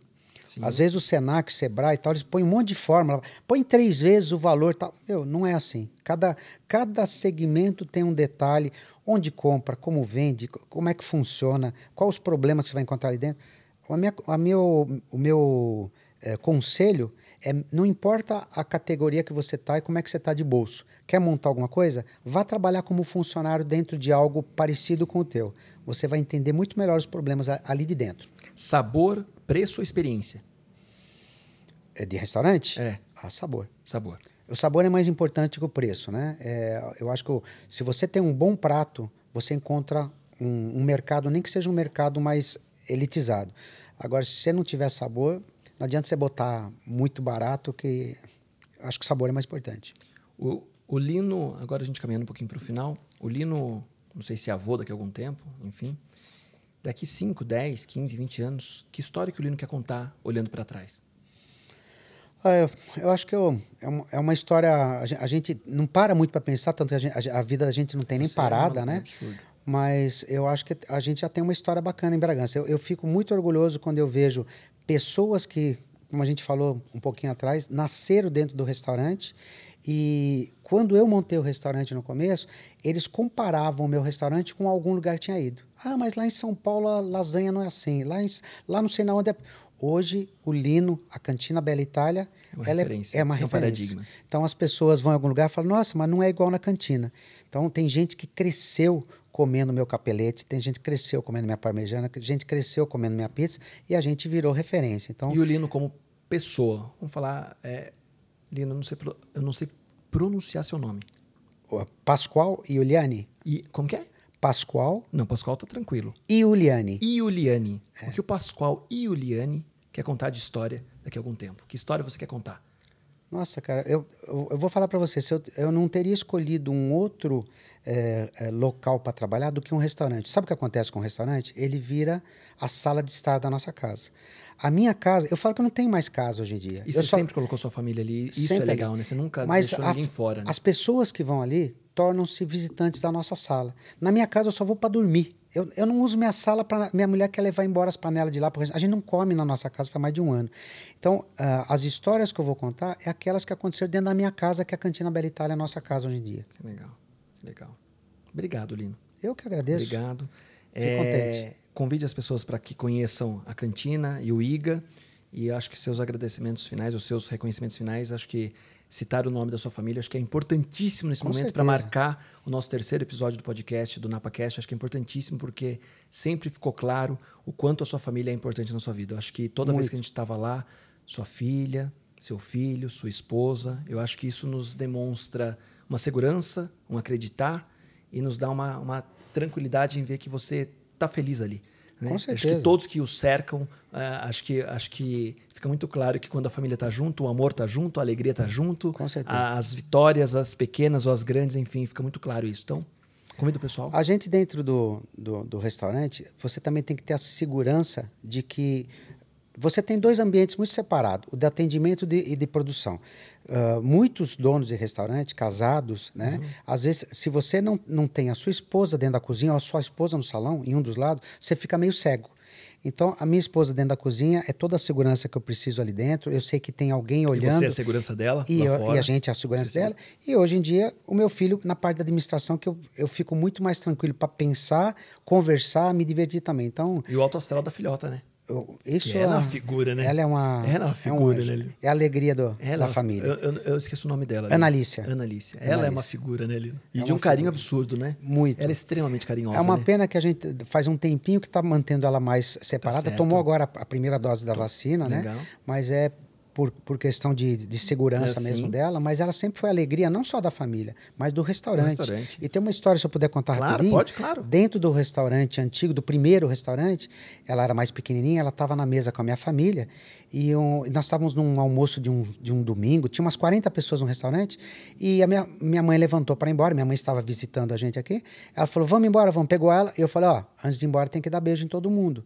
E ela deu beijo na minha avó, no, no meu avô, no meu tio. E aí foi na outra mesa, deu beijo no outro, deu beijo no é restaurante inteiro. Mas ela é assim até hoje, né? Quando Uma eu falei graça, que era né? para dar beijo em todo mundo, ela levou o pé da letra. Então, E ela tá certa, a gente tá errado. Eu acho que acho que o grande segredo da vida é levar a vida de uma forma mais leve, com sinceridade, com transparência e sem medo algum, né, Lino? Eu acho que certeza. eu acho que é isso. Até me emociono de falar disso, porque a sua família me acho que representa muito, acho que para toda a tradição bragantina aqui de que frequenta seu restaurante, acho que é incrível. E convide as pessoas para seguir o Bela Itália, a com Cantina Bela certeza. Itália, É, eu, eu tenho que. Os, o, o prédio novo. a- o, o pe- pessoal conheceu o novo prédio da Bela Itália, ele está simplesmente 100 metros à frente. Outra coisa interessante é que o pessoal ia até o prédio antigo e fala: Nossa, fechou, será que foi a pandemia? Quando vai virar o carro, descobre, o Descobre outro o ali embaixo. Então a gente está 100 metros à frente da antiga Bela Itália. O Lino, literalmente, desculpa falar isso, Lino, mas o Lino acabou com o ponto de namoro de Bragança Isso, Paulista. é, eu montei um restaurante e fechei um motel. É Isso aí. Verdade. É boa. Você montou o restaurante e fechou o motel. É. Pra quem não sabe, lá no final da Rua do Lino, depois do Instituto de Urologia lá Tem muita Dr. criança que, na- que deve ter nascido, Muita criança tem você. nasceu de origem ali. João, talvez você? Como que você sabe que não? Você não sabe? Você não sabe, cara. O Vitor vai contar pro Lino depois. Pra quem não sabe onde fica a nova Cantina Bela Itália, onde era a antiga Cantina Bela Itália, passou o Instituto de Urologia, no final da rua sem saída, do lado esquerdo um prédio lindo, lindo, lindo. Almoço e janta todos os dias. Todos os dias agora. Além do mais uma coisa, É. eu falei que ali é uma galeria de arte e a gente realmente está com umas artes muito bonitas ali. Tem gente que vai e eu convido a quem quiser ir conhecer a galeria. Não, você não, fala, "Ah, não quero jantar, não quero almoçar. Vai lá para conhecer o prédio, conhecer a, a galeria, subir até o nosso jardim. Se quiser estamos lá- reservar o espaço para casamento, pode. Casamento está tá sendo muito procurado para casamento. Nós temos dois famoso mini wedding, né? Mini, Mini wedding. É que também é outro nome. Acho Mini lindo, wedding. coisa em, Mini wedding. em inglês, assim, Chique, é muito lindo. muito lindo. Eu- o dia que meu filho falou, falou, o pessoal quer fazer um mini wedding aqui. Fala que ninguém vai fazer um negócio desse, não. Nunca, não. Sacanagem. Então a gente tem um espaço aberto, em cima, que às vezes, dependendo do evento, pode até Uma cobrir. bela de uma adega, Uma bela de uma adega que eu fiz. que você não tinha no antigo ainda. Não tinha. E ali Isso- o pessoal isso é um se. avanço. E, aliás, o, o pessoal pode reservar adega e jantar dentro da adega. Ah, é? Você Ali tem um espaço. tem- eu tenho uma mesa, um espaço. Pô, você vai sair daqui, você É vai uma, é uma lá. mesa só dentro da adega. Só não tem concorrente de cliente Não, ali. Lá tá fechado, Tá lá fechado. dentro, com ar-condicionado, você Ou fica. seja, quem tá com medo da pandemia pode reservar a adega e Já ficar dentro da aconteceu, adega. aconteceu bastante. Ok. Ah, Eu quero levar minha vozinha de 90 anos lá. Fica só Ok. dentro da adega lá. E a sessão cinema? Aí é uma coisa que a gente faz esporadicamente, faz ali em cima, a gente anuncia no, Tem um no? Instagram. Tem aperol, o, o aperol Spirit. spritz. Spirit.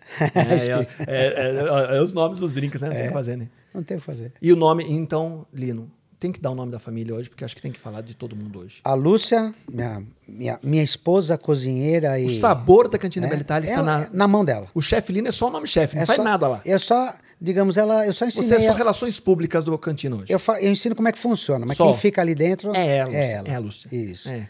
O Yuri, que é, a- que é o comando, é o cara da... Estratégia, administração, estratégia, administração, tudo. vamos fazer isso. Marketing. Ele já deve estar postando você tudo. aí. Ele fez arraste pra cima, ele foi demais. Você viu que ele mandou de áudio pra mim? Ele falou, pai, pede pra ele postar que você não sabe. Não, ele já mandou foto Humilhante você isso, hoje hein? no, no Edu Guedes. É humilhante Tá, isso, é, né? Ele é fantástico. Eu também não quero saber mais dessa parte, não. E nos tá bastidores, com todo o estímulo motivacional, estímulo de carinho e da verdadeira simbologia do amor, está quem?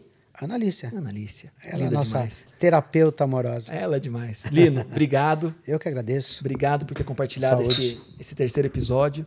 Eu acredito muito que nesse início, eu digo muito para os meninos, para o Fernando, para o Vitor, para o João, para a Luísa, para as pessoas que me cercam, que eu quero ter gente boa para que o papo flua, sem cansaço, né? No momento que tem que acabar, acaba, mas no sentido de que a gente tenha boas histórias para contar.